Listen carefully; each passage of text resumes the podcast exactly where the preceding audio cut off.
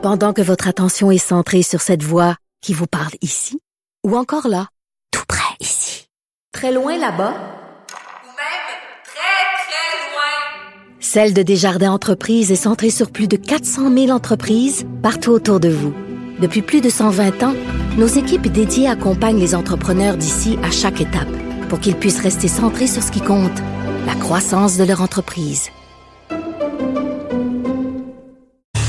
Alors, on entend beaucoup les écolos, les Dominique Champagne de ce monde coller au plafond, dire qu'on s'en va vers une situation catastrophique. C'est la fin du monde dans 50 ans. Il y a des pays qui vont être engloutis littéralement. Bref, euh, un discours très apocalyptique. Et d'ailleurs, même le météorologue en chef de l'ONU euh, dit à ces gens-là de se calmer le pompon. Il a dit oui, c'est un gros défi. On va se relever les manches. On va le relever comme on a relevé plein d'autres défis. Mais il a dit vos discours euh, catastrophiques, apocalyptiques, sont contre-performants, sont pas efficaces. Nous allons parler de tout ça avec quelqu'un qui a un, regard critique, M. Éric Tétrault, qui est président de l'Association de l'énergie du Québec. Bonjour, M. Tétrault. Bonjour, M. Martineau. C'est quoi l'Association de l'énergie du Québec? Je représente euh, des investisseurs et des promoteurs qui euh, vont présenter très bientôt des projets de production de gaz naturel au Québec qui seront sans émission. C'est là qu'on est rendu la technologie, c'est-à-dire qu'on va pouvoir produire du gaz naturel avec une empreinte environnementale à peu près équivalente à celle du solaire et de l'éolien. Mais, euh, c'est intéressant. Oui, allez-y. Mais, mais ici, on veut pas, euh, on veut pas exploiter nos réserves naturelles. C'est un peu bizarre, nos ressources naturelles. On en a beaucoup. Euh, on peut avoir du pétrole, on a du gaz naturel, mais on dirait qu'on n'a pas le droit de toucher à ça. Pourtant, ça nous ferait des revenus. À la Norvège, exploiter son pétrole, ils ont réussi à, à avoir énormément d'argent puis à investir dans un virage vert. Ça fait que le résultat, c'est que la Norvège est un des pays les plus verts au monde. Mais on dirait qu'il y a un tabou autour des ressources naturelles oui, la Norvège, c'est intéressant que vous m'en parliez. J'y étais justement euh, la semaine dernière. Ah oui. avec des investisseurs norvégiens.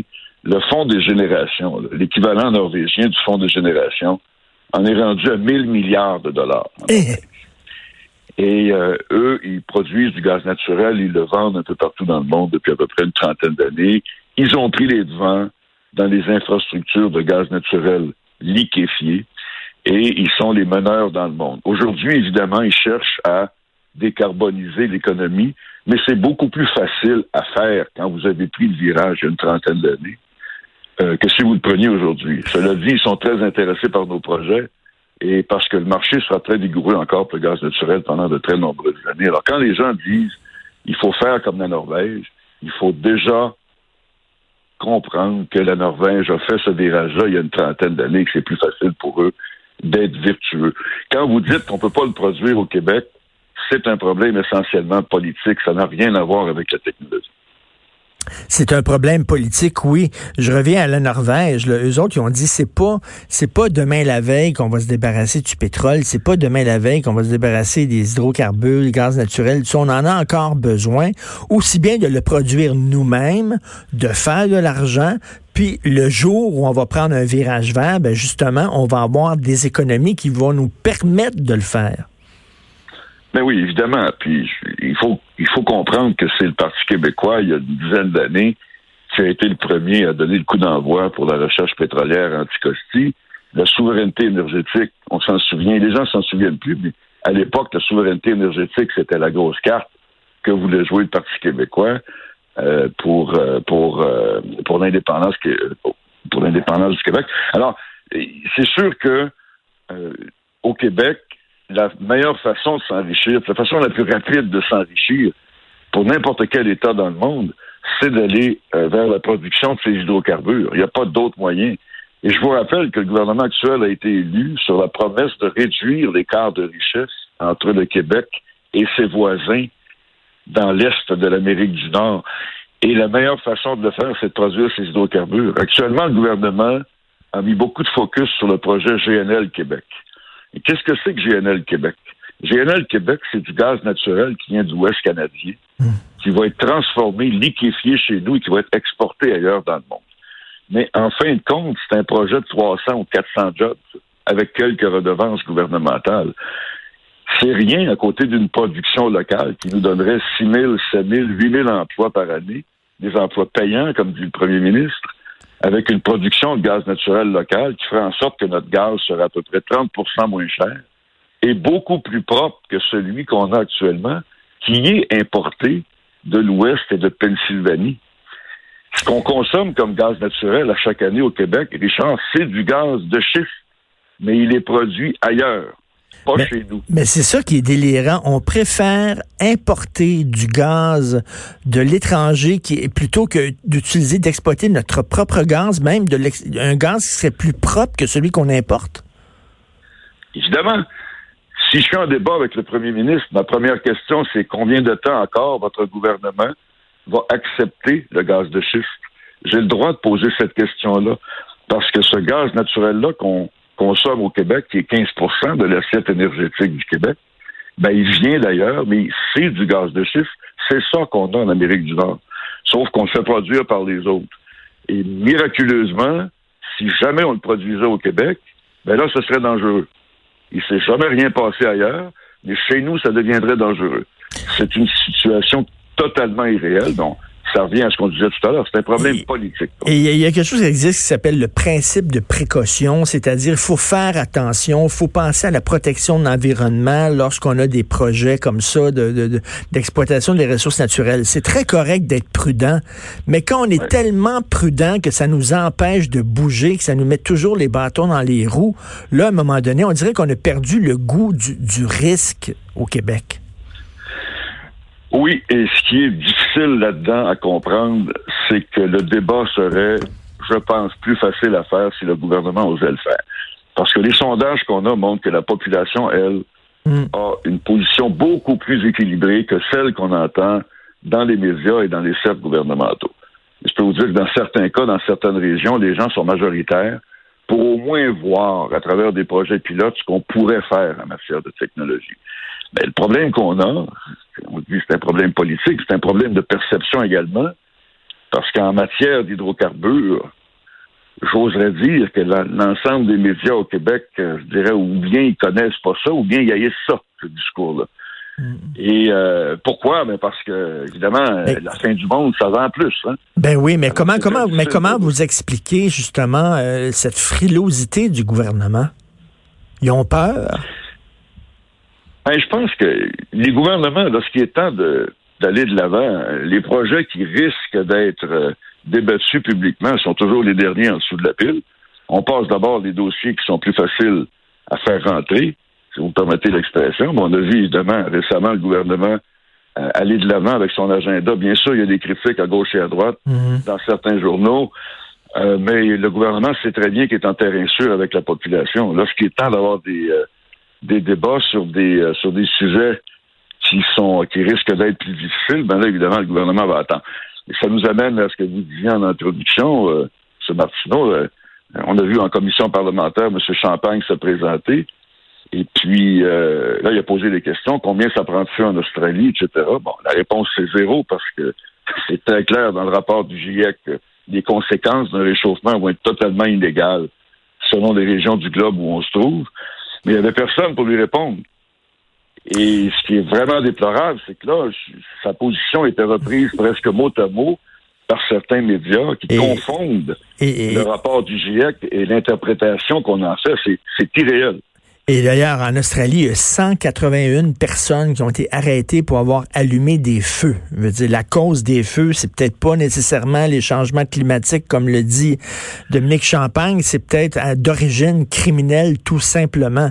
Mais euh, vous dites, vous, que justement, ils ont une interprétation totalement biaisée du rapport du GIEC. Ben, c'est évident. Nulle part dans les rapports du GIEC et dans les annexes que vous lirez, il y a juste des gens comme moi qui lisent ces rapports-là, qui les lisent dans les deux langues, mais je les ai lus plusieurs fois. Tous les scénarios de réchauffement, à plus 1.5 ou plus 2.0, quoi que ce soit, toutes ces projections-là sont faites selon certains facteurs. Le premier facteur, c'est un, si rien n'est fait. Deux, si la technologie n'intervient pas, etc., etc., etc.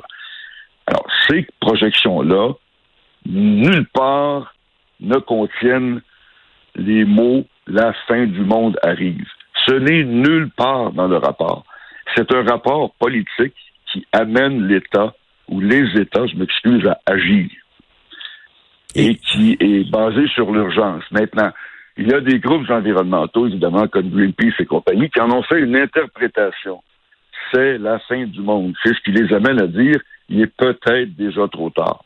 Ou à partir de 2030, ça va être terminé. Ce que ça veut dire, c'est qu'à partir de 2030, il y aura certains effets qui seront permanents. Mais ces effets-là sont pas si graves que ça.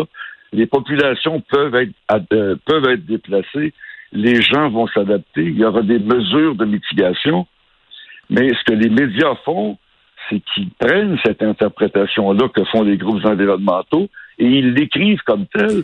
Et les gens se ben oui. par comprendre que c'est ce qu'il y a dans le rapport, alors que c'est pas le cas.